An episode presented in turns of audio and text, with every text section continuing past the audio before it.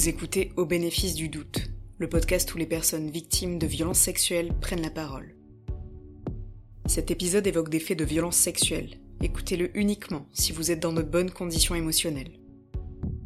Marie est une ancienne étudiante d'école d'ingénieur. Trois ans après la fin de ses études, elle reste traumatisée par le viol dont elle a été victime, indissociable de l'ambiance hostile qui régit ce genre d'école. Donc euh, moi c'est Marie, j'ai 25 ans et euh, j'ai fait une école d'ingénieur de 2017 à 2020, donc pendant trois ans.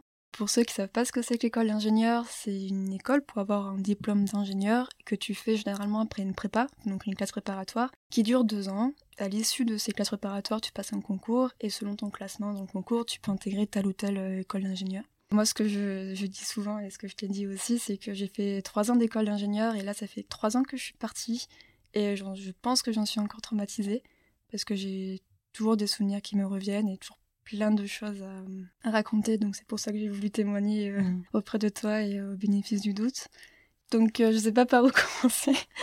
Même juste pour reprendre ce que tu viens de dire, tu disais que tu avais été traumatisée. Est-ce que tu as été traumatisée seulement par les violences sexuelles que tu as vécues ou par d'autres choses? Tout. Enfin d'abord c'était par les violences que j'ai vécues moi parce que c'était euh, bah, je pense qu'il faut que j'explique tout. Ouais, mais vas-y.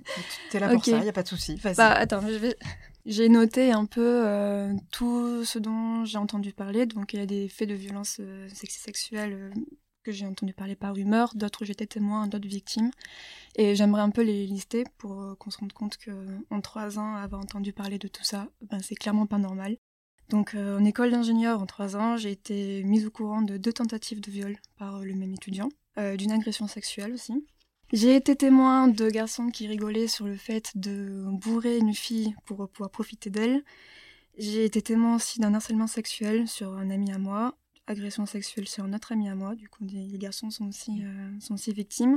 Euh, il y a plein de surnoms à connotation sexuelle dont j'étais également victime. Et euh, il y en avait un qui m'a particulièrement marqué, que je ne vais pas donner pour respect par la victime, mais qui est une déformation de son prénom pour le, faire le jeu de mots avec une catégorie pornographique. Mmh. Il y a aussi beaucoup de rigolades et beaucoup de surnoms à caractère sexuel sur euh, les étudiantes qui avaient une sexualité un peu, un peu ouverte. Pour ça, c'est assez classique. Je pense que c'est pas hmm. uniquement une école d'ingénieur, mais bon, pas que les remarques. Euh, enfin, c'est un peu violent, mais euh, sur le, le, kilomètre de, de bite qu'elle a sucé, ce genre de choses. Je suis désolée, je suis peut-être un peu trop crue, mais très bien, oui. Ça permet aussi de se rendre compte de la violence en fait. Ouais. C'est ça, c'était assez très très courant sur une fille en particulier, donc je vais pas forcément dire qui c'est. Une fois, ça m'est arrivé de justement de dire à quelqu'un, mais arrête, arrêtez avec ce genre de blague parce que franchement, enfin, non, en fait, quand la personne en question n'était pas là. Et on me répondait à chaque fois, euh, mais elle en joue, elle le sait, mmh. elle le dit elle-même. C'est pas parce qu'elle le dit elle-même que ça doit être une blague et une, critique permanente. C'était permanent. À chaque soirée, quand elle n'était pas là, il y avait forcément un commentaire sur elle, euh, même quand c'était pas du tout approprié à la mmh. conversation. Pour avoir parlé à d'autres gens, d'autres écoles d'ingénieurs, et ben c'est pareil aussi. Je précise aussi que tout mon témoignage, je vais parler de, des violences sexistes et sexuelles parce que c'est ce que j'ai vécu, mais je tiens aussi à dire qu'il y a eu beaucoup de racisme aussi. J'avais un ami racisé et il se prenait des remarques euh, ta gueule, t'es noire pareil, euh, les étudiantes qui osaient parler, euh, on les traitait de féminazie. Donc, euh, il y avait aussi la grossophobie, avec des blagues du style on boit pas trop sinon tu vas rouler, uniquement aux personnes qui sont, qui sont grosses. Mmh. Il y a aussi la transphobie, j'ai été témoin de transphobie, LGBT-phobie. Je sais pas si j'ai tout dit, mais je tenais vraiment à signaler que même si je parle que de sexisme, je suis parfaitement consciente qu'il y a aussi plein d'autres problèmes dans ces écoles-là, et donc je vais en revenir plus tard. Et euh, moi, j'ai été victime de trois agressions sexuelles par deux étudiants différents, euh, de deux surnoms avec le mot sexe dedans, donc à caractère sexuel. Un surnom lié à ma vie intime, euh, qui avait aucune raison d'être utilisé pour des surnoms. une fois, j'ai il y avait une sorte, bon c'est un peu compliqué d'expliquer le, contexte, mais il se trouve qu'une image de moi a été diffusée dans le cadre d'un journal télévisé étudiant où mhm. j'étais de dos. Et je précise que j'étais de dos euh, sur un plan large, voilà. Mais j'étais en mini-short parce ça avait été filmé pendant l'été. Et que lors de la diffusion, j'étais à côté, j'étais au milieu d'une grande salle. Et il y a deux garçons, euh, deux étudiants. Tous les deux savaient que j'étais là et tous les deux étaient assez éloignés de moi. Qui ont fait des remarques sur mon cul en disant euh, c'est le plus beau cul de la Vous avez trop bien choisi votre image. Et ça, ça je m'en suis rendu compte, je m'en suis rappelé assez tard. Après, en termes des surnoms, moi j'avais le droit à la blonde. Souvent quand je comprenais pas quelque chose du premier coup, j'avais euh, normal t'es blonde. Et j'avais droit aussi à les la blonde. Parfois c'était par des amis, et... mais bon, au bout d'une ou deux fois ça passe. Mais euh, tous les jours, toutes les semaines, c'est pas normal. Et dans le même cadre, j'ai parlé du racisme, de la jutéphobie, etc. J'ai oublié le validisme. Parce que pareil, en termes de validisme, euh, j'ai une amie qui est à moitié sourde. On le faisait souvent signaler qu'elle était à moitié sourde en mm. disant euh, quand elle comprenait pas quelque chose qu'elle disait j'ai pas bien entendu on lui répondait normal t'es sourde ou euh, quand quelqu'un d'autre n'entendait pas on lui disait euh, tu fais ta X le prénom de mon ami donc il y avait aussi du validisme grosso modo en école d'ingénieur il y a très peu de personnes racisées très peu de personnes justement en situation de handicap c'est des gens qui sont issus d'un milieu socioculturel assez élevé en généralité donc on peut voir les chiffres pas surtout regarder Polytechnique, qui sont des chiffres assez marquants, donc je les ai pas en tête, mais je sais que je pense, 90% euh, des gens sont des milieux social culturels assez très élevés. Et en fait, euh, dans mon école, on était entre 20 et 30% de filles, ce qui est généralement euh, pour les écoles d'ingénieurs. Il y a des écoles d'ingénieurs avec plus de filles ou avec la mixité, mais c'est plutôt des écoles d'ingénieurs de chimie ou d'agronomie. Donc moi, je n'étais pas dans une école de chimie ni d'agronomie, donc j'étais dans une école pas du tout la mixité. Et pour en avoir parlé à d'autres gens, c'est vrai que, enfin, des gens qui sont, comment dire, qui sont sensibilisés, ils ont tendance à dire qu'à partir du moment où tu n'as pas la, mixité, les violences sexistes et sexuelles sont quotidiennes. Euh, donc même s'il y a des agressions et des choses très très graves qui se passent dans les écoles euh, mixtes ou à majorité féminine, c'est pas forcément le même. Euh, je pense qu'il faudrait le décortiquer, mais pour en avoir parlé à une amie qui a fait une école d'agronomie très célèbre, elle me disait que c'était pas exactement la même ambiance, mais il y avait toujours ce côté très sexuel avec euh, beaucoup de choses qui tournent autour de la sexualité, mais sans que les thèmes du consentement ou de, de l'inclusivité soient abordés. Donc c'est euh, du sexe, du sexe et du sexe. C'est quelque chose d'assez récurrent en école d'ingénieur et c'est pour ça que je viens ici, parce que je veux dénoncer ça, euh, parce que c'est pour moi c'est clairement pas normal. Comme je t'ai dit, ça fait trois ans que je suis plus en école d'ingénieur et j'y pense encore tous les jours. Et juste pour revenir aussi sur une anecdote un peu avant pour montrer un peu le, fait que le consentement n'est pas du tout un sujet. C'est que récemment, j'ai, dans un contexte particulier, j'ai eu à re-regarder des vidéos, des clips musicaux qui avaient été faits au sein de mon école d'ingénieur, ce qui est fait souvent dans la mienne. Et euh, j'ai noté ces paroles-là. Donc c'était un mec qui chante une chanson sur, euh, voilà, et qui dit euh, Mon école d'ingénieur X. Donc le nom, c'est les teufs, c'est les meufs, et c'est pouvoir choper la fille trop bourrée. Et en fait, ça, c'est peut-être le rajouter, mais c'est super marquant pour moi aussi parce que vraiment, il y avait vraiment une culture du viol qui était très prenante et euh, qui persistait quand j'y étais. Parce que cette vidéo, même si elle était assez vieille, elle persiste encore. Et le pire, c'est que ce genre de vidéos sont encore diffusées, sont encore regardées. Et en fait, moi, je comprends pas. Je vraiment, je comprends pas comment euh, la personne qui a choisi les choix des diffusions de mm. clips a pu laisser passer ça. Pour moi, j'estime que tu peux pas dire dans une parole euh, qu'aller en école d'ingénieur, c'est pouvoir profiter d'une vie trop bourrée. Quoi. Enfin, je suis désolée, mais ça me paraît.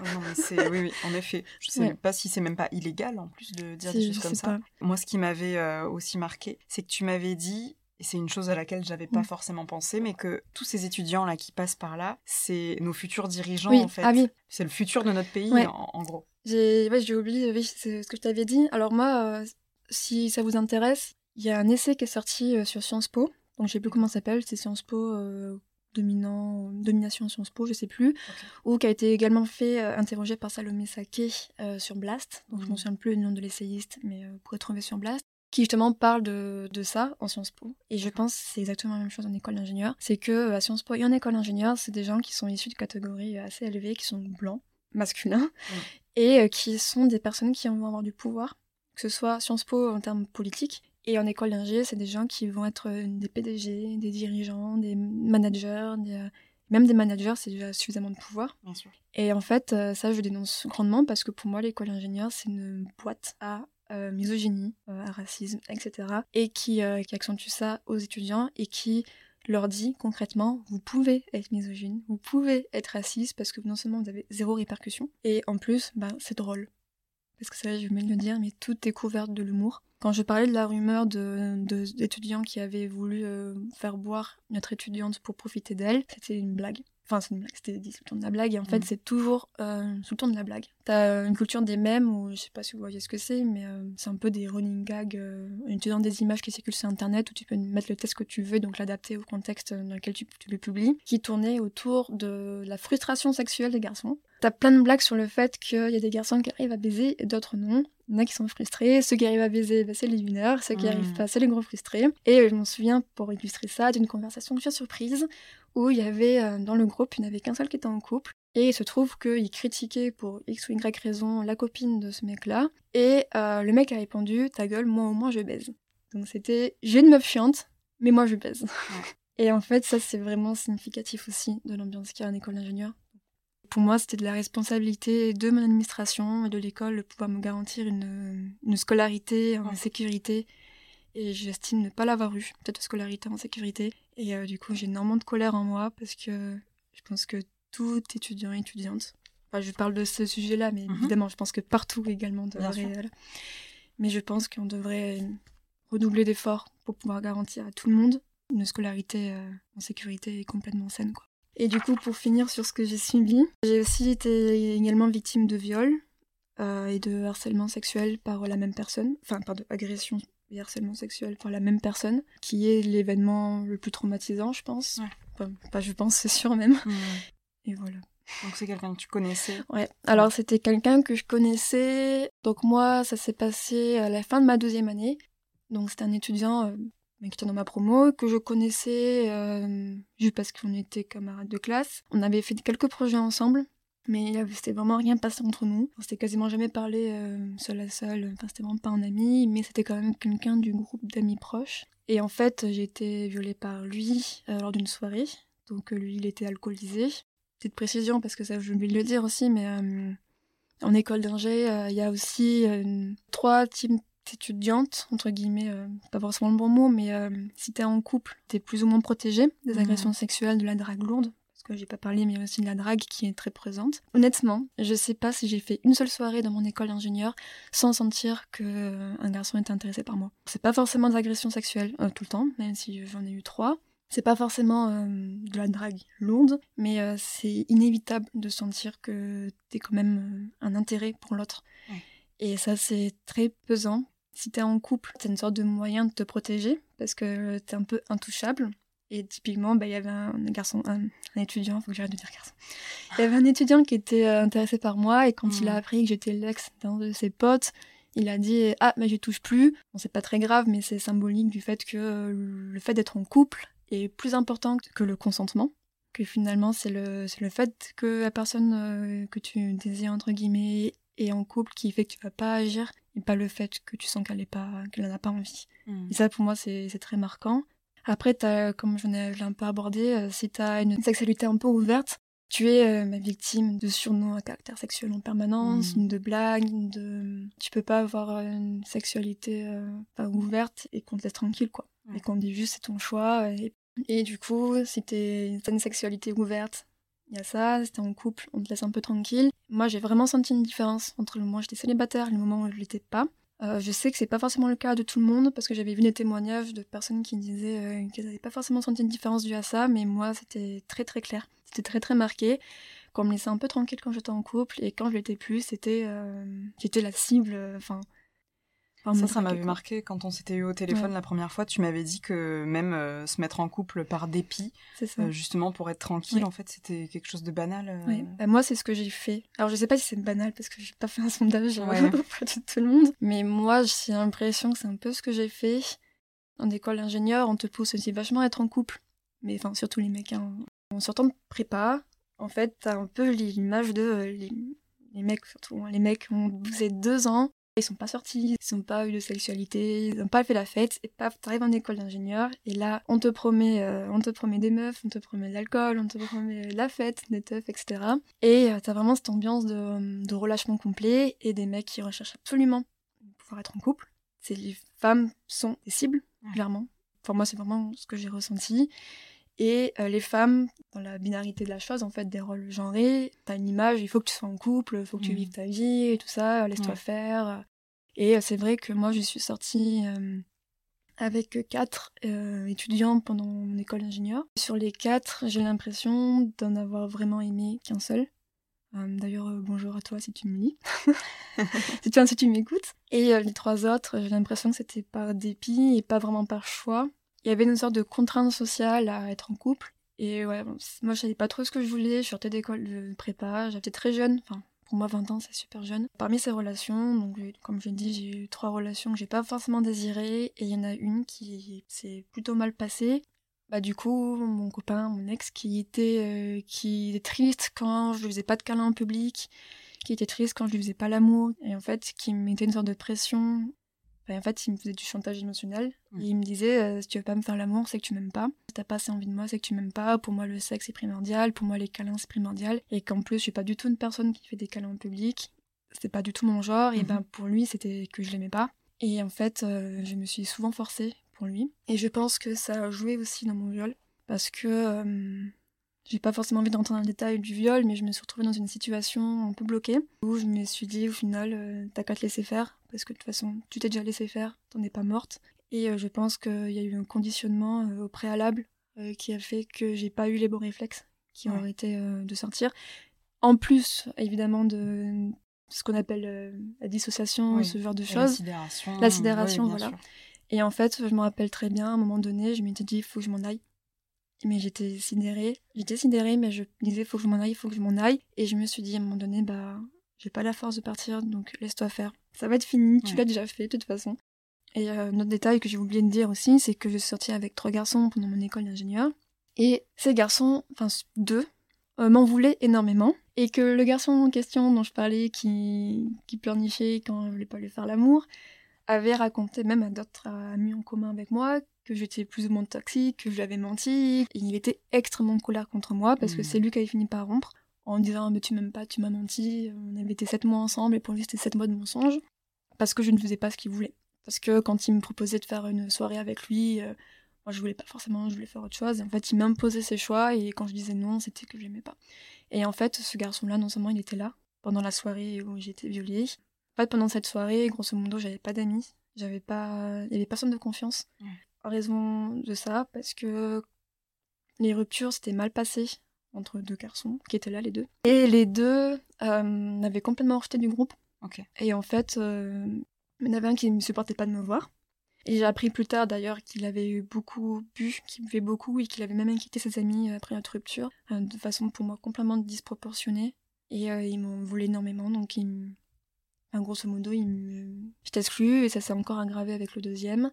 Comme c'était ma faute, c'était moi qui n'étais pas sympa, c'est ma menteuse, c'est mon machin, j'étais vraiment exclue. J'avais vraiment un sentiment d'être, euh, entre guillemets, une salope. Voilà, enfin, je, critique ce mot, mais voilà. Et du coup, je me sentais pas du tout à l'aise lors de cette soirée déjà. J'avais peu d'amis de confiance. Et en fait, je pense a également joué parce que pendant mon viol, ben, il a, il a d'abord enlevé mon short de force. Et c'est là où je me suis dit, il faut que je m'en aille. Parce que là, c'est là où j'ai senti euh, où j'étais complètement sidérée, Et je me suis dit, je ne peux pas sortir parce que si je sors, personne va m'aider, personne va me soutenir. Qu'est-ce que je vais dire? En plus, je suis à moitié nue. Je disais que je suis une salope.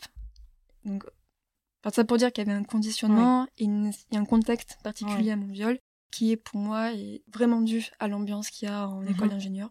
C'est pas un fait dissocié. Pour moi, mon viol n'est pas dissocié du tout mhm. de l'ambiance qu'il y a en école d'ingénieur. Et pour moi, c'est super important de le dire, bien que l'auditorice comprenne ça. Et du coup, moi j'ai été violée, c'était avant les vacances d'été. Donc lui, il voulait sortir avec moi. Et euh, pendant les vacances d'été, il a continué à me parler, donc il m'envoyait des messages, il m'appelait. Donc moi je me laissais faire parce que pendant les vacances d'été, j'étais euh, en Italie. Donc euh, j'étais complètement isolée. J'avais pas d'amis, j'étais complètement seule. il y avait que des gens qui parlaient anglais. Bon, j'ai parlé anglais, mais j'étais bah, j'étais seule, quoi. Mm. Et j'avais, je pense, ça je l'ai je l'ai compris en écoutant des témoignages de, au bénéfice du doute je sais plus lequel, je suis désolée.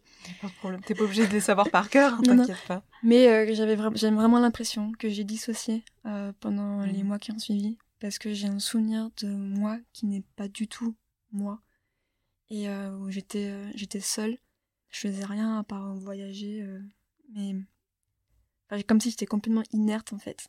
Et je rajoute ça plus la peur énorme d'être enceinte. On y fait tout un scandale. Enfin, pas un scandale, mais j'avais extrêmement peur d'être enceinte. Et euh, du coup, euh, ça m'a beaucoup, beaucoup, beaucoup angoissée. Ça a peu une association, ben, c'était un peu compliqué. Et lui, il continuait à m'appeler et je lui répondais. Et je lui parlais. Bah là, rentrée, je lui ai dit que je voulais plus le voir. Et là, ça a un peu continué. Il a voulu savoir euh, pourquoi. Donc, je lui ai dit que j'étais amoureuse d'un autre, autre étudiant, ce qui était vrai, ma moitié vrai. Et puis, j'aurais pas dû donner une justification en fait de plus vouloir le voir. Enfin, je pense. Mais il a continué de, une fois qu'il a su ça, il voulait savoir qui c'était. Et une fois qu'il a su qui c'était, il voulait savoir qu'est-ce qu'il avait de plus que lui. Et je m'en souviens, il, venait, euh, il savait où j'habitais, il venait devant ma porte, il me demandait euh, qu'est-ce qu'il a de plus que moi, euh, pourquoi machin, pourquoi truc. Et avec le recul, je le prends un peu comme, comme du harcèlement. Parce mm. que c'était très très lourd, et puis de recevoir un message de quelqu'un qui t'a violé, qui, te, qui veut absolument savoir pourquoi tu veux plus le voir, alors que c'était clair, voulais plus le voir, point. Pour moi, ça aurait été mmh. largement. Je pense que pour la plupart des gens, ça va être vachement. Enfin, ça devrait être compréhensible, même si ça. Malheureusement, les... beaucoup ne comprennent pas ça. Ah oui, et une fois, il m'a même dit que je devais sourire un peu plus parce que euh, ses amis ne m'aimaient pas parce qu'ils me trouvaient trop froide. Et ça, ça m'a beaucoup marqué aussi parce que on n'était pas en couple du tout, et même si on était en couple, ça se dit pas, qu'on soit bien d'accord, mais il avait aucune raison de me dire ça. Mmh. Complètement aucune. Euh, ses amis, moi, je m'en fichais complètement. J'avais pas besoin de plaire à ses amis. Du coup, c'est ce que je lui ai dit. Sur le coup, j'ai pas conscientisé à quel point ça c'est pas normal qu'on te dise euh, qu'on te dise ça quoi. Et une fille, enfin une femme doit être souriante. Oui, l'injonction au sourire. Voilà, l'injonction au sourire. C'est exactement ça. ça. ça c'est terrible. Et euh, bref, et du coup, il s'est passé ça avec lui. Et à deux soirées par la suite, il m'a embrassé euh, de force et surprise, enfin les deux plus ou moins en même temps. Donc à deux soirées par la suite. Et après, euh, il, a il a continué à me demander des services. Donc, par exemple, à me demander des cours ou des, euh, des objets, enfin, des trucs. Donc, je les ai vus à chaque fois, mais là, peut-être enfin compris qu'il devait y avoir une certaine distance. Du coup, ça s'est arrêté, et puis après, il y a eu le Covid, de toute façon. Et moi, sur le coup, j'ai fait un énorme déni qui a duré très très longtemps. Et je pense qu'il y a encore des répercussions aujourd'hui. Pendant très longtemps, j'étais persuadée d'avoir été consentante. Parce que, comme je l'ai un peu dit plus tôt, je me suis laissée faire au bout d'un moment. Et en fait, moi, j'étais persuadée que j'étais consentante. Et du coup, même si j'étais pas bien du tout, euh, même si j'ai appelé le 3919, en mode euh, j'étais en larmes quand je les ai appelés, sauf qu'ils ont. Je sais pas si je tombais sur une mauvaise personne, mais quand j'ai raconté mon histoire, elle m'a juste répondu et alors c'était un viol ou pas? Que moi j'en savais rien. J'avais aussi oublié, oublié des choses. Et en fait, euh, ça, c'est un peu revenu, enfin c'est complètement revenu en fait, quand il y a eu la rumeur de l'agression sexuelle dont je parlais tout à l'heure, qui était sur notre, notre victime eu vent au sein de mon école d'ingénieur et qui a mobilisé les étudiants de l'association étudiante, donc on appelle l'AE en école d'ingénieur, c'est les étudiants qui s'occupent de la vie étudiante en école d'ingénieur, qui ont fait du coup une, assemblée générale pour pouvoir en parler, pour faire un peu de, sensibilisation à ce sujet-là. Moi, je me rappelle qu'à un moment donné, euh, je crois que c'était mon ex d'ailleurs, avec qui ça s'est très bien passé, qui m'avait dit C'est déjà arrivé, toi? Et sur le coup, j'ai répondu non. Et euh, cinq minutes après, j'ai eu euh, je pense que ceux qui ont une mémoire traumatique voient ce que je veux dire, mais tu as une sorte de, pas, de flash où tu y a tout qui te revient d'un coup et j'avais des sueurs et j'étais mais en fait je sais pas ce qui s'est passé. Et c'est là où j'ai commencé à être persuadée, j'étais persuadée de pas avoir été violée, à peut-être que si. Peut-être que si, mais ça a duré super longtemps le peut-être que si. Et euh, ça s'est plus ou moins clôturé parce que, comme c'était pendant le Covid, la remise des diplômes euh, a été décalée d'un an. Donc on a eu notre diplôme en octobre 2021. Deux mois avant la remise des diplômes, euh, j'ai commencé à stresser, à angoisser de façon énorme. Enfin, je pense que ceux qui ont un syndrome post-traumatique euh, savent de quoi je parle, mais c'était les réveils nocturnes, c'était les insomnies, c'était les angoisses, c'était qu'il y avait un bruit euh, chez moi, c'était ouais, un stress permanent. Est-ce que tu savais que c'était lié à ça Oui, mais c'était compliqué de. J'arrive pas trop à me souvenir ce que je pensais, mais c'était un peu compliqué, c'était lié à ça parce que je savais que je voulais pas le revoir. Et en fait, j'avais une peur énorme à l'idée de le revoir. J'ai recontacté une étudiante qui était euh, à la cellule d'écoute euh, des violences sexuelles et sexistes de mon école, enfin qui m'a montré des témoignages de, violences sexuelles. C'est là où j'ai commencé à me renseigner donc euh, sur les milieux militants. Et là, c'est ce que je te disais, je suis tombée sur, je, sais, je crois que c'était sur la page Nous Toutes, sur une photo d'une manifestation avec écrit sur un panneau céder n'est pas consentir. Et du coup, bah, je vous remercie, nous toutes, très chaleureusement, parce que ça a été le déclic, je pense, final. C'est là où j'ai compris que j'avais cédé et que c'est pas parce que j'avais cédé que j'ai consenti, parce qu'avec le recul, j'étais pas du tout dans les situations de pouvoir dire non. J'étais pas du tout en situation d'avoir un consentement libre et éclairé. Mhm. Et ça, je l'ai vraiment compris avec les milieux militants. Et ça, je pense que il peut y avoir plein de défauts dans les milieux militants, mais il y a quelque chose de formidable, c'est que tu peux prendre conscience des choses. Donc du coup, ça m'a rendue malheureuse parce que j'ai enfin réalisé que j'avais été violée pour de bon. Mais euh, c'est vrai que je n'aurais pas du tout réalisé, euh, peut-être s'il n'y avait pas eu les militants. C'est quand même bien parce que le déni, pour moi, fait beaucoup de dégâts. Parce qu'encore aujourd'hui, euh, je me demande toujours si je mens pas. J'ai toujours cette petite voix dans la tête qui me dit Tu mens, t'as pas été violée, t'es rien arrivé. Et ça, c'est en permanence. Et j'ai l'impression que c'est la suite du déni, parce que pendant plusieurs années, je m'étais dit, il s'est rien passé, même si j'étais stressée, même si j'avais, j'allais pas bien, j'étais, il s'est rien passé, euh, de toute façon, euh, tu mens, tout ça. Et en fait, euh, encore aujourd'hui, je continue de me le dire. Et ça, c'est très compliqué pour moi. Donc, bah, j'aimerais clôturer un peu le... ce qui me passait sur l'école d'ingénieur, parce qu'il y a eu toute une phase où j'ai voulu faire bouger les choses, ou en tout cas savoir comment ça se passait en école d'ingénieur. Parce que du coup, j'y étais plus. Et bon, ça s'est plus ou moins soldé par un échec. ce qu'il faut savoir, c'est que moi, j'ai parlé à l'administration ils étaient au courant euh, justement après la remise des diplômes, justement sous conseil de l'étudiante qui était à la cellule d'écoute des violences sexuelles euh, au sein de mon école. Et du coup, je leur en ai parlé, et en fait, euh, j'étais plus étudiante là, mais ils ont même pas voulu savoir le nom de mon violeur. ils m'ont juste dit de porter plainte. Donc, ok, ils ont bien accueilli ma parole, ce qui est quand même le minimum. Enfin, ils m'ont cru, quoi. Mais ça s'est un peu arrêté là. Et il n'y a pas eu de suite.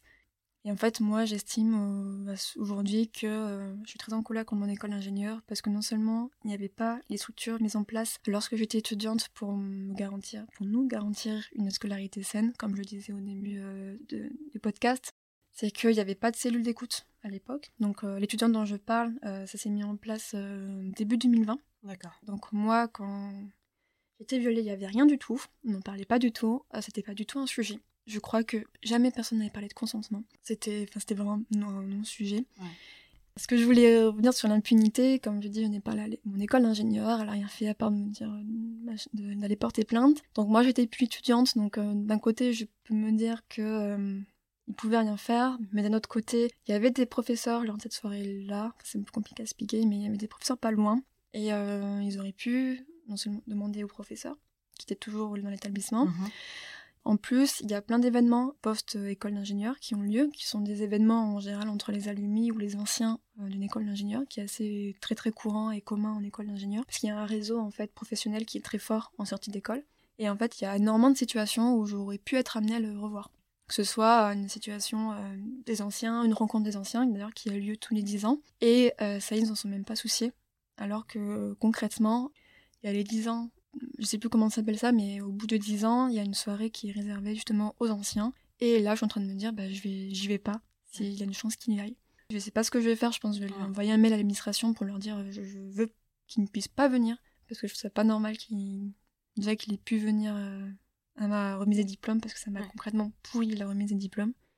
Parce que j'étais tellement stressée que je devais absolument savoir où il était en permanence. Et je pense que c'est assez commun au stress. Euh, de savoir, d'avoir mhm. besoin d'avoir une sécurité autour de toi. Euh. Et en fait, une fois, je l'avais lâché, perdu de vue. Et il se trouve qu'il était juste à côté de moi. Et il m'a dit bonjour. Et là, euh, panique, panique à voir. C'est cette hypervigilance constante. Ah, oui, là, c'est ça. Euh. Alors, moi, j'ai pas, maintenant, je lis un peu moins l'hypervigilance, mais à l'époque, je l'avais pas mal. Et donc, voilà, en fait, pour moi, l'école aurait dû s'assurer du minimum. Le fait que je ne puisse pas tomber sur lui lors d'un événement des anciens. Et même tout en sachant tout ça, tu me dis qu'il y a une cellule d'écoute euh, pour des violences euh, sexuelles, mais du coup c'est plus euh, une cellule d'accompagnement pour des personnes qui ont vécu ça, mais rien n'est fait en connaissant tout ce contexte misogyne, raciste, etc. Rien n'est fait en fait pour faire de la prévention des affiches. auprès des étudiants. Ah, il y a des affiches. c'est bien connu que les affiches, ça règle tous les problèmes, comme les flyers. C'est ça. Moi, je suis tentée justement de savoir comment ça se passait à l'école. Donc, j'ai contacté les étudiantes qui étaient responsables de ça. Et euh, bon, je me suis pris un gros vent, concrètement. Je leur, en vrai, je leur en veux un peu, mais euh, sous prétexte que j'étais une ancienne, elles ont estimé que, elles l'ont clairement dit en fait, hein, que je valais pas trop la peine euh, qu'elles perdent du temps avec moi parce que j'étais une ancienne. C'était passé il y a, il y a 3 ans, enfin ou 4 ans, je sais plus. En 2019, donc.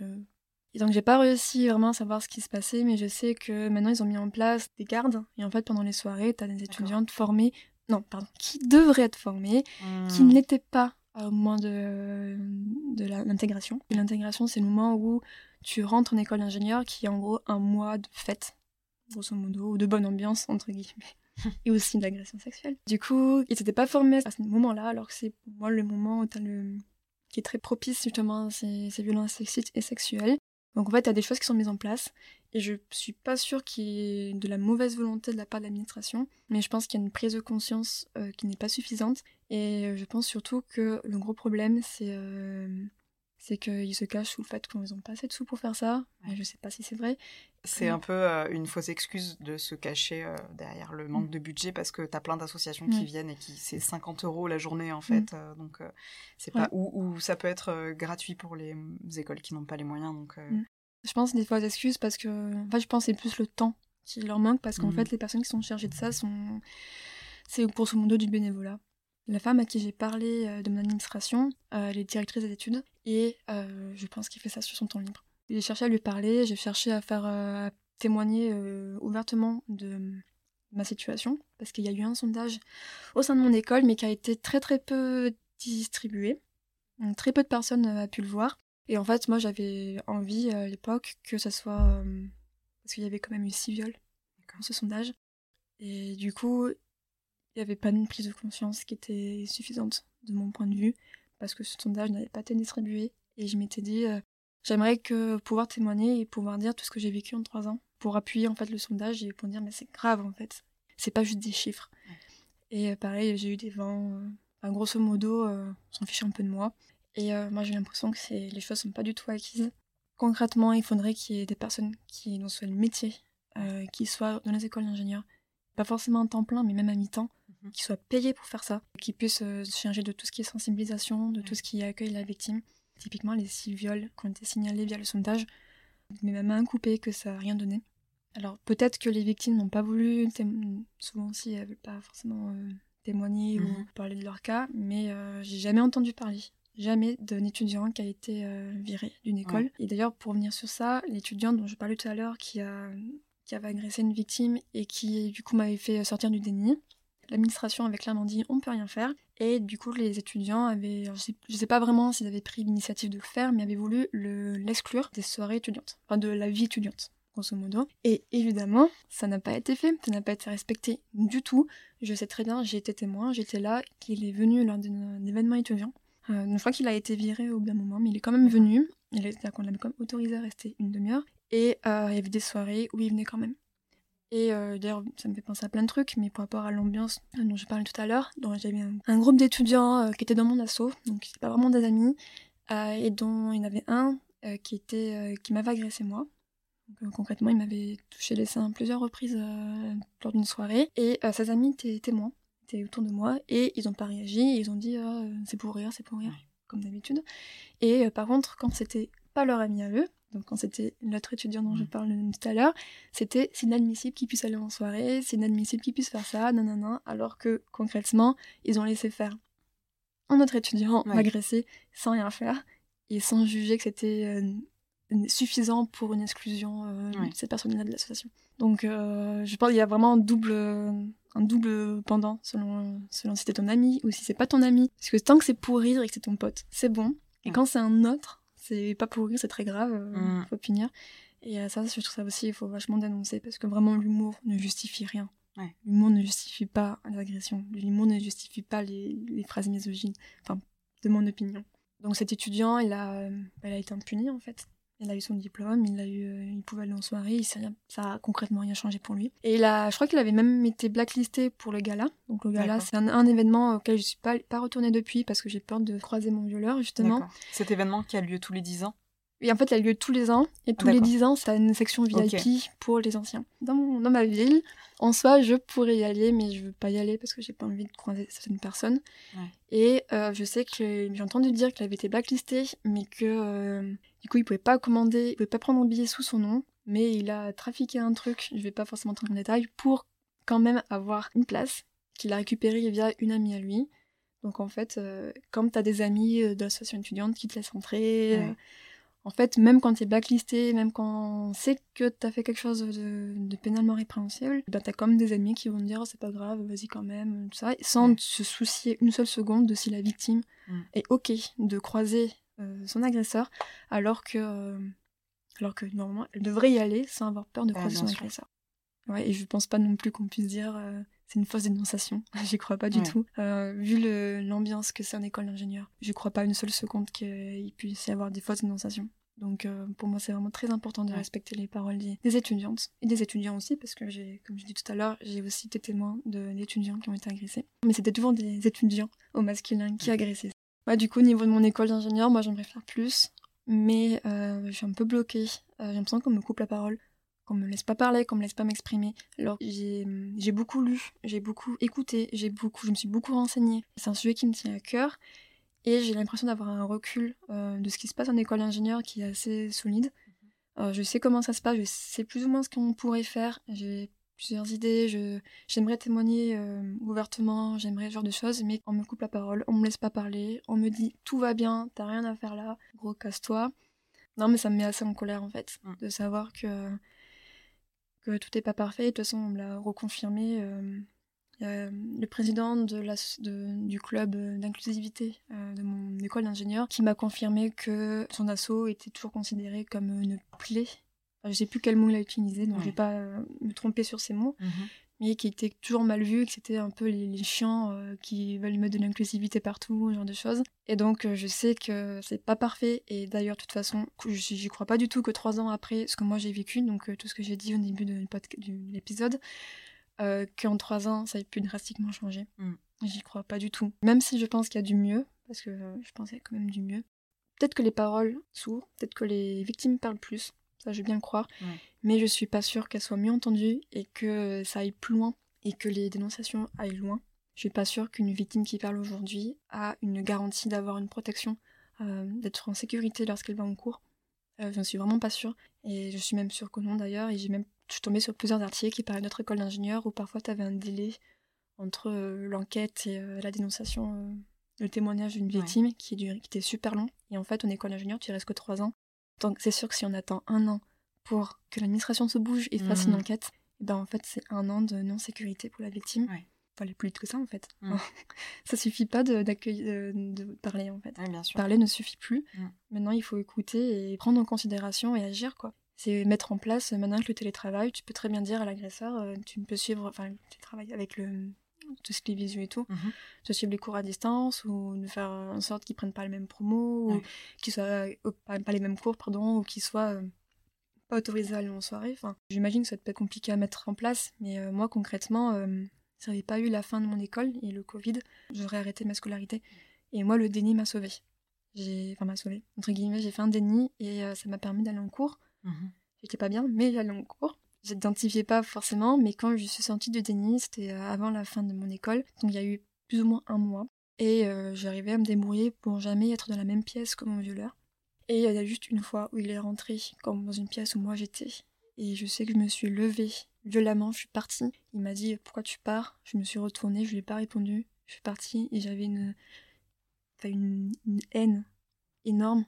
Enfin, une panique. Enfin, une haine, une panique.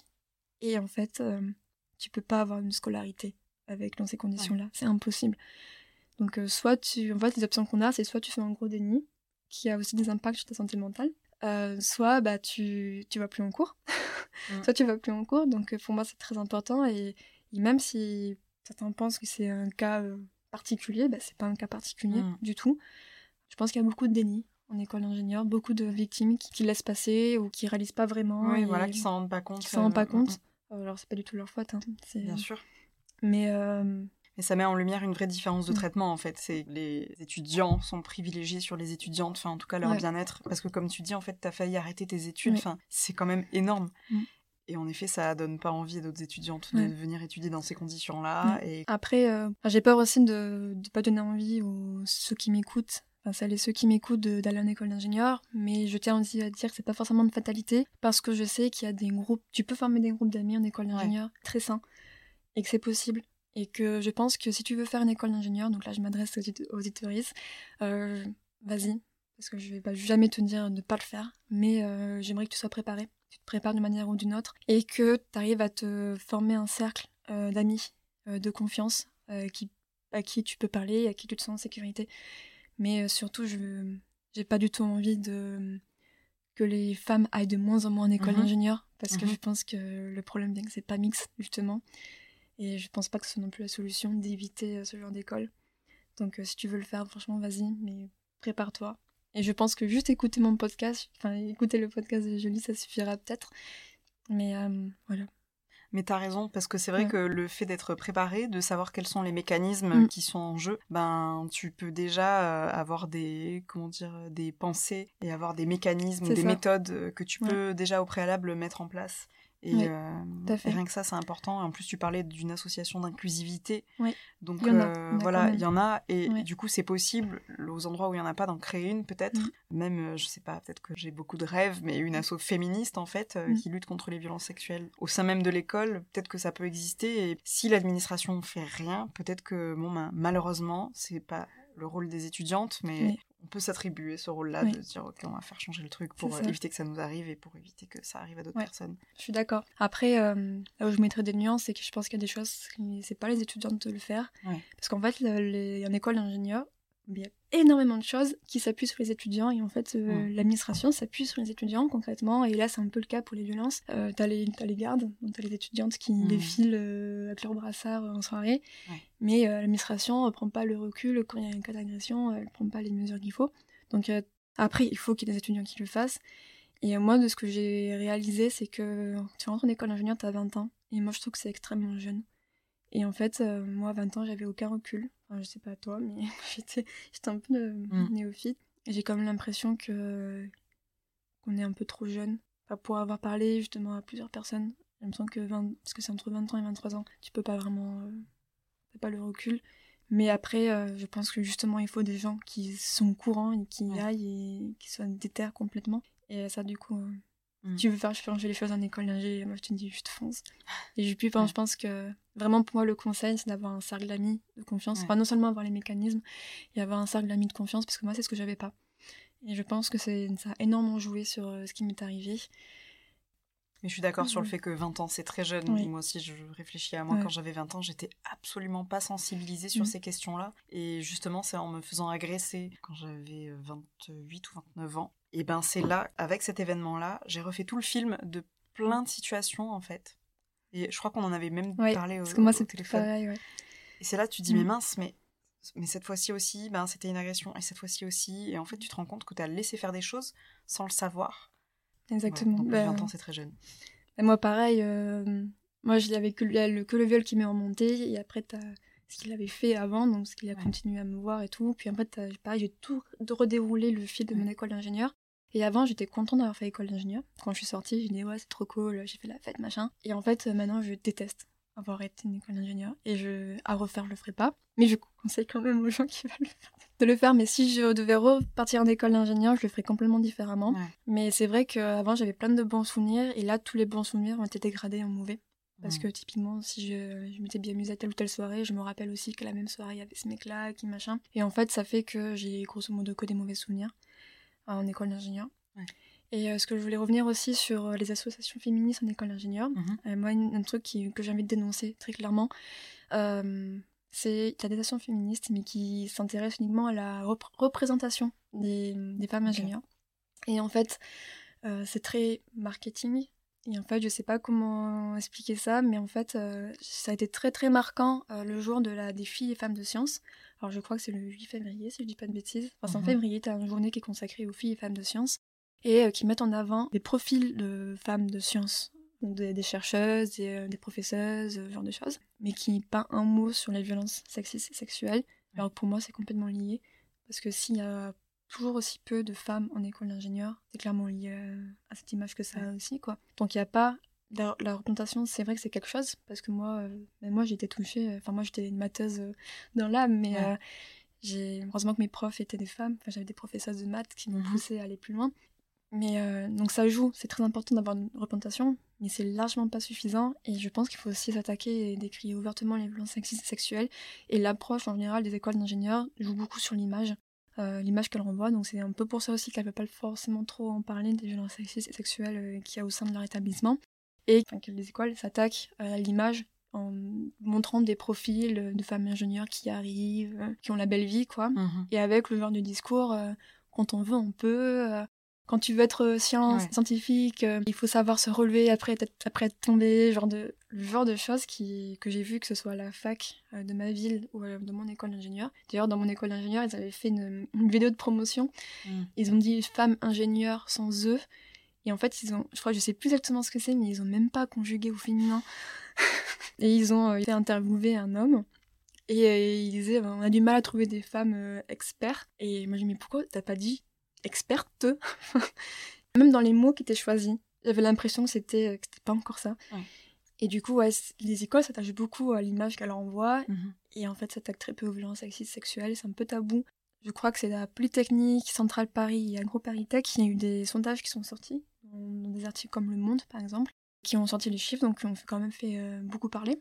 Les chiffres, c'était autour de... Une répondante au sondage sur 10 avait été violée, une sur 5 agressée, euh, c'est quand même des chiffres énormes. Et en fait, ces chiffres sont sortis parce que y a eu probablement parce qu'il y a eu de la pression de la part des, entreprises qui étaient affiliées, genre de choses. Et en fait, euh, dans les écoles qui sont euh, moins reconnues, comme la mienne, même si c'est une très bonne école, mais c'est pas, c'est pas les trois dont j'ai parlé, mhm.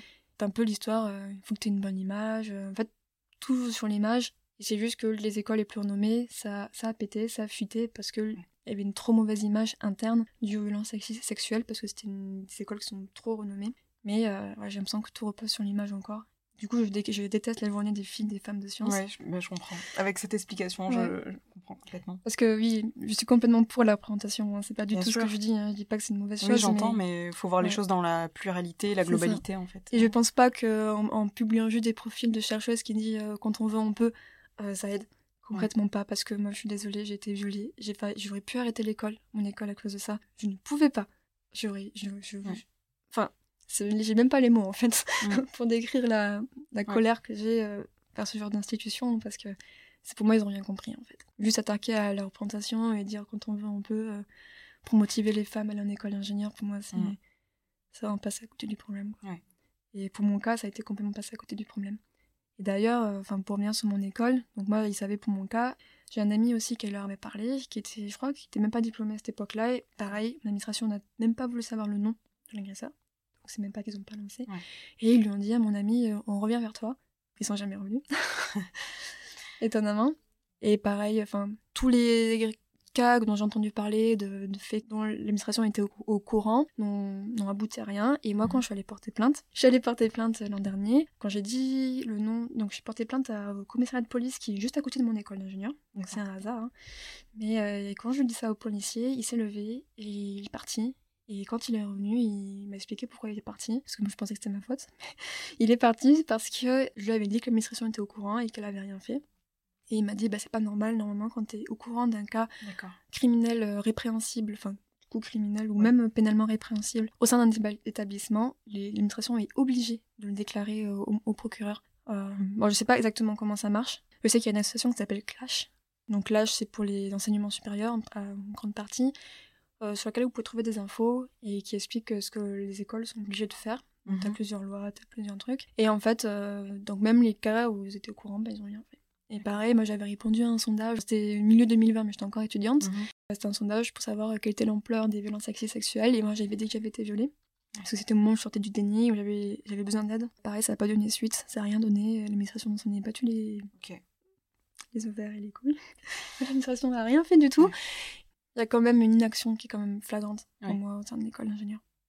Et du coup, tu as porté plainte. Euh, qu'est-ce qui t'a amené à porter plainte?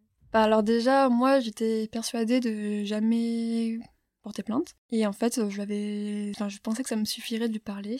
Donc en fait, euh, mon agresseur, enfin mon et agresseur, je lui ai parlé, je lui ai par message, je lui ai dit euh, que j'avais pas été consentante. Bon, j'ai pas de détails. De... Et en fait, euh, j'étais assez en paix après ça, mais après ça m'est revenu.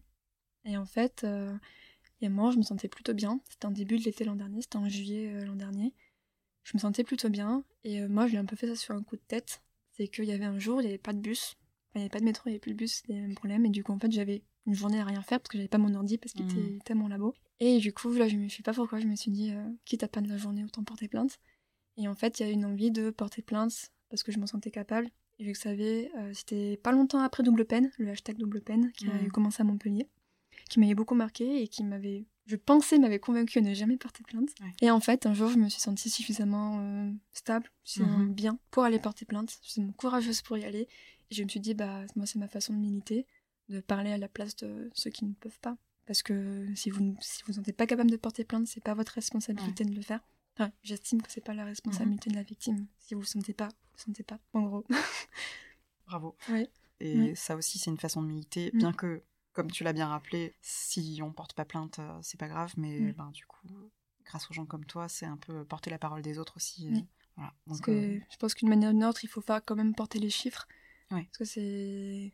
Alors, je dis pas du tout qu'il faut porter plainte, hein, mais c'est moi j'ai aussi voulu porter plainte pour que ce soit considéré que dans les chiffres donc euh, pour qu'on puisse dire il y a tant de dépôts de plainte cette année mais mhm. combien qui sont classés sans suite et en fait c'est important aussi de, montrer à quel point l'écart est énorme entre entre le dépôt de plainte et les qui n'est pas classé sans suite donc c'est aussi pour ça que c'est pour moi important de le faire mais surtout ne n'allez pas porter plainte pour des chiffres hein. enfin allez porter plainte si vous le voulez et si vous en sentez capable surtout quand tu as porté plainte, euh, du coup, il y avait ce policier donc, euh, qui allait se renseigner, qui est mm. revenu. Ça s'est bien passé. Oui, alors moi, ma plainte s'est bien passée.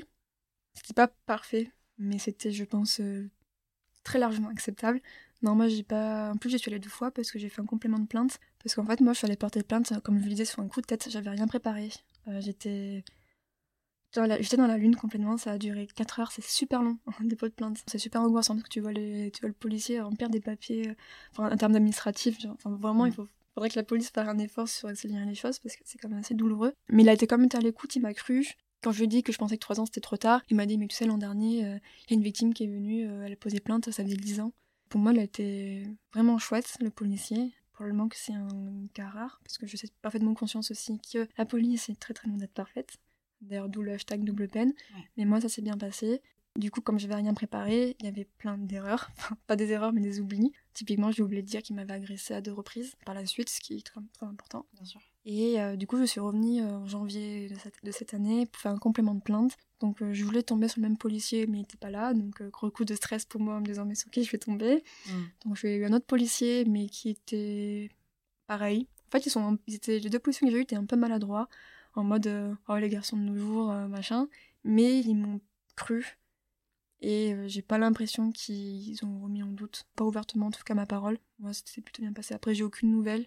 Ça fait un an et donc juste pour repréciser tu m'avais dit que le complément de plainte tu l'avais fait à l'écrit pour t'aider ouais. le complément de plainte j'ai fait un récit séquencié donc là mon copain m'a beaucoup aidé parce que j'étais je voulais l'écrire, mais j'étais incapable d'écrire. D'accord. en fait, j'étais incapable de me relire mhm.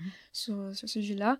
Et du coup, en fait, il m'a posé des questions à l'oral et à l'écrit, bah, il a retracé. Euh, bah, j'ai témoigné devant lui, en fait. Il a écrit, donc en fait, moi, j'ai envoyé un récit très précis de tous les faits, donc avec tous les témoins, avec euh, tous les trucs les plus précis dont je me rappelle. Alors, je sais pas si c'est une bonne chose, mais j'ai fait ça. Puis j'ai envoyé aussi euh, une conversation SMS parce que je vais pas en parler. Mais Ouais, moi je n'étais pas préparée du tout, donc euh, je conseille quand même de le faire, de vous préparer si vous pouvez. Pareil, je l'ai appris sur un podcast euh, de bénéfice du doute qu'il vaut mieux aussi venir avec un avocat. Donc moi j'avais clairement pas les souffles de toute façon, donc je serais jamais venue avec un avocat, mais si vous pouvez venir avec un avocat ou avocate, euh, vous pouvez. Et pareil, j'imagine qu'il y a des associations qui peuvent aider. En termes d'associations, moi j'ai beaucoup été en contact avec France Victime, qui remonte trop bien, et c'est là actuellement je suis un suivi psychologique avec France Victime, donc avec des consultations gratuites. Parce que je pas forcément je pas suis pas Crésius quoi. Et, euh, du coup il y a quand même des associations euh, c'est vraiment des initiatives qui sont super cool en France. Après il y a toujours le problème que elles sont pas c'est pas assez rémunérées enfin il y a pas assez de sous il y a pareil les suivis que j'ai c'est une fois tous les mois ou tous les deux mois. Alors c'est peut-être pas suffisant mais au moins ça existe. Donc euh, quand même enfin faut quand même vachement encourager ces initiatives quoi. Puis c'est tellement vite onéreux en fait. Euh, mm. Au moment où tu te rends compte que tu as un budget pas possible euh, qui va au-delà de ton budget de course alimentaire en fait, euh, juste pour ta santé mentale. Pareil, bon maintenant ça commence à être un peu remboursé aussi par la mutuelle. Mais moi à l'époque, quand j'ai, justement en 2020, quand en 2021, quand j'ai commencé à avoir vraiment les symptômes du stress post-traumatique. Du coup, je peux parler de ma santé mentale. Tu... Oui, bien sûr, bien sûr. Vas-y, je t'en prie. bah, moi, ce qui s'est passé, c'est que j'étais à l'approche des de la remise de diplôme, justement, je devais le revoir, bah, j'ai cumulé insomnie, réveil nocturne, angoisse. Mhm. Enfin, je restais chez moi, je sortais quasiment pas. Enfin bref, j'étais vraiment au fond du gouffre. je pleurais tout le temps, je, pouvais rester au lit à rien faire. Enfin bref, c'était assez compliqué. J'ai failli renoncer à y aller, mais mes parents étaient venus, donc je me suis forcée pour eux. Et je hmm. pense que si un jour ils pourront confirmer que j'étais pas bien du tout pendant cette remise de diplôme, je pense qu'ils n'ont pas reconnu leur fille. Du coup, à la suite de ça, j'ai décidé d'enfin enfin d'aller voir un psy. Et euh, la première psy que j'ai vue, alors moi j'ai fait marcher le chèque psy. je sais plus si ça existe encore, mais avais, en tant qu'étudiante, tu avais droit à 6 séances, entre 3 et 6 séances. Comme j'étais étudiante en thèse, enfin, j'avais pas droit à d'autres structures euh, pour les étudiants mais j'avais droit à avoir le chèque psy quand même, parce que comme en test, c'est quand même étudiant. Donc j'ai fait jouer ça, sauf qu'en fait, tu choisis uniquement. C'est un accord, et en fait, le nombre le psy que tu peux voir sont limités, et c'est ceux qui acceptent d'être payés avec les chèques psy. D'accord. Et du coup, je n'avais choisi une, euh, un peu au hasard. Première séance, je lui dis rien, enfin, je lui dis machin, donc euh, c'était une psychanalyste. Elle me fait parler de mon père, alors que j'ai aucun problème avec mon père. Et, euh, après la séance suivante, je lui dis, bah, en fait, je viens vous voir parce que parce qu'il m'est arrivé ça. Et là, elle me dit, vous êtes responsable, mais lui aussi. Alors, elle a dit ça dans, l'intention de dire que lui était aussi responsable, c'était pas que moi. Mais en fait, c'est jamais été moi, tout court. Oui, donc c'est elle, du coup, qui a insinué que tu l'étais. Oui, euh, parce que je savais pas dire non, et parce que j'avais peur du scandale. Et en fait, elle, me disait, si t'as été violée, si t'as peur du scandale, et maintenant, qu'est-ce qu'on va en faire de, ton problème? On va, Tu vas évoluer et apprendre à dire non. Et en fait, moi, j'arrive dans ce cabinet, je suis euh, pas bien du tout. Et moi, la seule chose que je voulais, c'était arrêter d'y penser, euh, dormir. Et elle me dit, va t'apprendre à dire non. Et en fait, non seulement j'avais pas le sentiment d'avoir un problème à dire non, et en plus, euh, enfin, c'est pas grave, en fait, par rapport au fait que je dorme pas. du coup, cette, cette psychologue, je lui ai mis il y a pas très longtemps un avis très négatif sur Google. Parce que c'est pas normal. C'est clairement pas normal. Et donc, bon, je n'ai vu une deuxième après, qui était un peu mieux, mais qui me faisait qu'analyser mes rêves. En fait, à chaque fois, je venais le voir, je lui disais, j'ai encore rêvé, euh, je rêvais de viol, je rêvais d'agression, et il me dit, euh, comment vous analysez ce rêve? Enfin, moi, j'étais un peu, mais. Enfin, en fait, j'ai pas besoin d'analyser, en fait. Enfin, je sais très bien pourquoi je fais ce genre de rêve. Pendant tout ce moment-là, donc ça a duré plus ou moins 8 mois, j'étais pas bien, je dormais très très mal, je faisais pas de cauchemars. Personne ne m'aidait, en fait. Et après, je suis allée voir, je conseil de ma mère, une, hypnothérapeute qui était, euh, du coup, psychologue TCC. Je sais pas si tu connais, mais. Oui, c'est les thérapies cognitivo-comportementales. J'en ai jamais faites, mais euh, j'en ai déjà entendu parler en tout cas. Et du coup, c'est euh, c'est pas de la psychanalyse. Après, je, là, j'ai l'impression de trop focaliser sur la psychanalyse, mais moi, la psychanalyse n'a pas du tout marché pour moi. Mhm. Alors, je dis pas que ça marchera jamais, mais j'ai une confiance très limitée dans la psychanalyse. Alors, je sais pas comment c'est la pratique, mais les deux psychanalystes que j'ai vus, elle me disait on va te faire apprendre à dire non, on va parler de ton père. Il y en a une qui focalisait sur mon père, l'autre sur mes rêves. Et en fait, alors que moi c'était pas ça, je précise que je faisais des crises d'angoisse à l'époque. Et en fait, je suis allée voir une TCC, une psychothérapeute plutôt. Enfin bon, je sais plus exactement quels sont les termes, mais je lui ai dit mes symptômes. Il m'a mhm. dit bah t'as un stress post-traumatique. Et c'est la première. Ça faisait 8 mois que j'étais pas bien. J'ai vu trois personnes. Et c'est que la troisième qui m'a dit ça. Et en fait, elle m'a expliqué euh, ce que c'était qu'une crise de panique, comment il fallait agir. Elle m'a dit si tu sens que ça monte et que tu stresses, tu t'assois. Parce que si tu t'évanouis, c'est pas grave, tu vas pas mourir. Mm. Et en fait, je sais pas si, vous savez ce que c'est qu'une crise de panique, enfin une crise d'angoisse. Mm-hmm. Mais en fait, t'as un truc qui te stresse. Et euh, enfin, moi, c'était ça, ça avait des sueurs froides. J'étais mm-hmm. super froide et j'avais le cœur qui battait de plus en plus vite. Et en fait, t'as un moment où tu as l'impression que tu vas mourir. Parce que ton cœur, il bat tellement fort que tu te dis, il va craquer, il va craquer. Et en fait, ça amplifie encore le stress. Et à la fin, c'est un état de stress qui. tu peux plus rien faire, tu peux plus penser à rien. Et en fait, bah, ça m'est arrivé plusieurs fois et elle m'a expliqué ce que c'était, du coup, la psychothérapeute. Et en fait, ça a quasiment suffi à faire disparaître complètement mes piqûres de panique. Parce que j'y en ai fait une après l'avoir vue, une seule. Euh, et ça fait quand même plus d'un an que je l'ai vue. Et en fait, juste le fait de savoir sur moi euh, ce que c'était, mhm. ce qu'il fallait faire, ça a été suffisant. Alors je dis pas que c'est suffisant pour tout le monde, c'est pas du tout ce que je dis. Je me suis dit c'est pas grave si j'en fais. Et en fait, pour moi, ça a eu un effet vachement euh, calmant. Mais je trouve ça vachement dangereux. Enfin, assez grave que j'ai dû attendre tant longtemps hmm. pour qu'on me dise ça. J'ai vraiment l'impression que parmi les psychanalystes, t'as pas des personnels de santé. T'as pas des gens qui, qui travaillent dans la santé, en fait. Bah, là encore, euh, euh, ce que ça met en lumière, ce que tu es en train de dire, c'est que les violences sexuelles, qui touchent quand même une très grosse partie de la population, et encore plus les gens qui vont consulter des psys, en fait, ces personnes-là ne sont pas formées. Non. Enfin, rien que le syndrome de stress post-traumatique, Une fois que tu connais, etc., bon ben, tu as l'impression que tout le monde en parle. Une fois que ça y est, tu as mis les mots dessus. Mais du coup, c'est dingue, je trouve, qu'une professionnelle de la santé mentale, mm. là en l'occurrence deux sur trois, euh, n'ait pas pu diagnostiquer ce, ce, truc en fait. Oui, ils m'ont même pas parlé d'anxiété, même pas d'angoisse. Ils m'ont parlé de rien du tout. Ils faisaient vraiment canaliser mes rêves. après, cette, euh, cette qui m'a expliqué ce que c'était que la crise de panique était trop chère pour moi. Mhm. Donc j'ai arrêté de la voir. Et après, euh, je suis allée à France Victime. Du coup, la, la psy de France Victime, elle est du fois mieux parce que c'était évident que j'avais un stress post-traumatique. Et du coup, j'ai commencé les thérapies de EMDR avec elle. Donc, euh, c'est un peu compliqué le EMDR aussi. je pense que j'ai un peu trop forcé parce que ça m'a mis entre autres très mal. Et là, il n'y a pas longtemps, euh, ça fait deux mois que je prends des antidépresseurs. Et pareil, euh, même moment, en fait, parce que j'ai commencé à avoir une médecin généraliste. D'accord. Pas une médecine. Parce que j'aime bien féminiser. J'essaye. T'as raison, je te soutiens là-dedans. Hein, Donc, je suis allée voir une médecine. J'avais vu d'abord pour faire le vaccin de, des 25 ans, là. Mhm. Puis, à un moment, on me prescrit antidépresseur. Et c'est là où ça revient un peu sur ce que je disais, c'est que le déni m'a fait beaucoup hésiter à prendre mon antidépresseur parce que j'étais persuadée que je mentais. Et quand elle m'a prescrit antidépresseur, sur le coup, je n'ai rien dit. Et le soir même, enfin le week-end, je, m'étais dit, mais je lui ai menti. J'étais persuadée d'avoir menti à ma médecine sur euh, mes symptômes, alors que je sais très bien que non. Et en fait, j'étais persuadée de, de, mentir pour attirer l'attention, pour qu'on me prescrive des médicaments, pour être la bonne victime. Ça, c'est très important pour moi parce que euh, j'ai lu l'essai de Florence Porcel euh, honte. Mhm. Elle en parle justement du fait de la, bonne victime. Alors, mhm. je vous conseille, euh, avec les trigger warnings évidemment, euh, cet essai pour ceux et celles qui auraient été victimes de violences sexuelles parce que ça parle un peu de tout un peu son parcours. Et ouais, du coup, cette image de la bonne victime qui est la victime qui est sous antidépresseur, qui prend des anxiolytiques, qui dort pas, qui vit d'insomnie, qui arrive pas à travailler, qui mmh. poids de cru, faut que tu sois mal. Et ouais, moi j'ai voulu un moment dans ma vie, je voulais être conformée à cette mauvaise victime. J'ai l'impression que j'étais pas une assez bonne victime pour être crue. Je sais pas si ouais. que je, vois complètement ce que tu veux dire. Et du coup, euh, quand on m'a prescrit l'antidépresseur, c'est pas du tout ce que je pense, mais j'ai cru que je les méritais pas.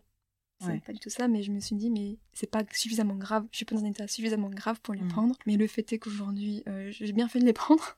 Parce qu'avec le recul, tu te rends pas compte. Euh, ça faisait quelques mois avant que je prenne l'antidépresseur que c'était plutôt devenu une, sorte de forme de dépression. j'avais, je parlais plus à mes amis, je sortais quasiment plus. Je parlais qu'à mon copain en fait. J'avais pas travaillé euh, pour ma thèse. J'avais un stress, un stress permanent. J'avais des insomnies, ce genre de choses. Bref, j'étais triste tout le temps et c'est vrai qu'avec le recul, euh, maintenant, euh, il y a tellement d'avant-après l'antidépresseur que je me dis, en fait, oui, t'étais pas bien. Et en fait, t'es légitime de prendre des médicaments.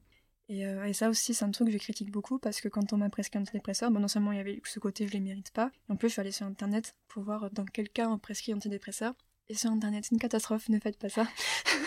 Parce que je suis tombée sur plein de pages qui disaient les antidépresseurs, ça augmente le taux de suicide. Hmm. Euh, il faut les prendre qu'uniquement en cas de, dépression sévère, sauf que je ne me considère pas du tout comme dépression sévère. Il faut privilégier les psychothérapies, sauf que si t'as ni les sous, ni le temps, et si t'as peur de voir un psychothérapeute, ne, vous privez pas d'antidépresseurs sous prétexte qu'on vous dit qu'il faut d'abord faire la psychothérapie. Alors je dis pas que l'antidépresseur c'est absolument à prendre, faut voir avec votre médecin, mais euh, oui bien sûr, euh, On, comprend très bien que tout ça c'est nuancé, t'inquiète pas. C'est ça, mais c'est vraiment, je pense qu'il faut déculpabiliser beaucoup sur euh, sur la santé mentale. ça met du temps, ça met ça met beaucoup de temps à marcher, mais là ça marche. Là je dors bien, ça fait une semaine que je dors, que je fais des nuits complètes. Bravo. du coup je recommence à sortir, à voir les amis et tout. je voulais juste parler de cette culpabilisation que tu as quand t'es pas la mauvaise victime ou quand tu sur les violences sexuelles tu as vraiment le côté euh, faut que tu sois une bonne victime pour qu'on te croie sinon on ne te croit pas quoi. Ouais c'est ça. Ta parole est sans cesse remise en question. Et il y a aussi je sais pas si toi tu, tu l'as vécu ou si tu le vis aussi comme ça mais de se dire euh, ok j'ai pas été aussi vulnérable que ça euh, voilà il y a aussi ce truc là de euh, non mais en fait ça va oui. ah oui, ça va, je, voilà, je, je, suis, je ne vais pas aussi mal que ce mm. que j'ai l'impression de le prétendre. Non, mais c'est exactement ça. C'est exactement ça. moi, j'ai avant de prendre l'antidépresseur, bah, j'étais deux mois, j'ai pas vu mes amis. Enfin, je leur parlais pas en fait. J'étais. J'avais la tête baissée en permanence, j'avais pas à communiquer, j'étais dans un mal-être, euh, je pense, très profond. Et euh, ouais, j'étais vraiment, je vais pas si mal que ça, ça va. Tout au persuade que ça va quoi. Ouais, c'est ça. Et sur le fait de ne pas se sentir suffisamment vulnérable, c'est moi ça marchait aussi sur, euh, sur le moment du viol, parce que comme j'étais persuadée au début que j'étais consentante, mm-hmm. j'ai l'impression d'avoir acquis beaucoup de choses en réfléchissant dessus, mais en analysant tous les faits qui s'est passé, sur le contexte dans lequel j'étais, ce que j'ai pensé au moment. Et en fait, c'est vrai qu'avec la couche, je me dis, mais j'étais extrêmement vulnérable à ce moment-là. Et ce n'est pas ma faute. Là, j'ai très clairement conscientisé que je ne pouvais pas dire non. Je n'étais pas du tout en capacité que ce soit parce que je me sentais complètement isolée. J'étais en sidération, etc. Je n'avais aucun moyen que je puisse dire non. Et donc, je pense vraiment que je suis en aucun cas responsable et qu'il m'est vraiment bien passé quelque chose. Parce que si, si j'avais vraiment été d'accord, euh, j'aurais dû être en situation euh, pour le dire non. Dire, je, je que je lui ai dit non quand même. il n'a pas, il pas entendu. Ouais, et ça, parfois, ça prend beaucoup de temps à conscientiser sur tous ces sujets-là. C'est un peu un parcours, hein. Un parcours bien sûr, hein, la combattante. Un parcours qui finit, euh, qui finit presque jamais, peut-être, je sais oui, bah, moi, je sais que toute ma vie, c'est ce qu'on dit enfin quand t'es violé tu prends un perpète quoi mm. tu prends perpète enfin tu prends une punition à vie enfin pas une punition mais ça je pense que c'est vrai parce que ça fera toujours partir de moi euh, j'aurais toujours peur de le croiser euh. mm. Oui, bien sûr. en tout cas, là, tu es dans une étape de ton parcours où tu arrives à en parler, du coup, à transmettre des choses. Donc, euh, ça, déjà, c'est énorme, en fait. Ça a mis beaucoup de temps parce que j'ai... Enfin, j'avais parlé à cette étudiante de la cellule je lui parlais, mais sans croire vraiment mon histoire. Enfin, je sais pas comment expliquer, j'avais un doute, mais je mais non. Mm. Oui, c'est un peu comme si tu avais besoin aussi de la validation des autres pour euh, être sûr que ce que tu as vécu, c'est bien ça. Et le pire, c'est qu'il me l'a donné la validation. Pour elle, c'était clair et net, mais ça n'a pas suffi. Et il mm. a fallu, et même après, il y a plein de choses.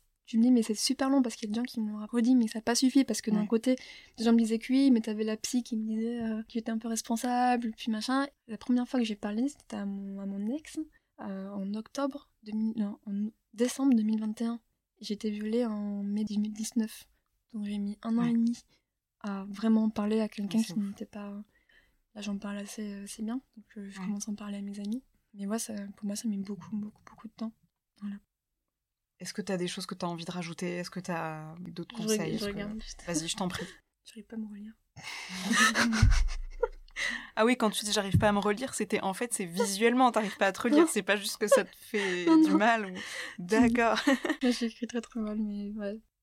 Alors moi j'aime beaucoup Virginia Woolf et euh, des chanteurs de Orlando. Je suis tombée sur euh, en lisant Le génie lesbien d'Alice Coffin sur une phrase qu'elle cite de Virginia Woolf qui dit euh, être euh, une féministe est une femme qui dit la vérité sur sa vie. Et moi ça m'a beaucoup marqué parce que je pense que moi, je suis pas encore prête à militer euh, activement, enfin, mhm. faire comme toi, parce que que la santé mentale, euh, c'est un peu dur. Mais euh, moi, c'est ma façon de militer, de dire ce qui m'est arrivé et d'être honnête en fait sur, sur ce que j'ai subi et pouvoir le, le, dire quoi. Donc ça, c'est ma façon de militer quoi.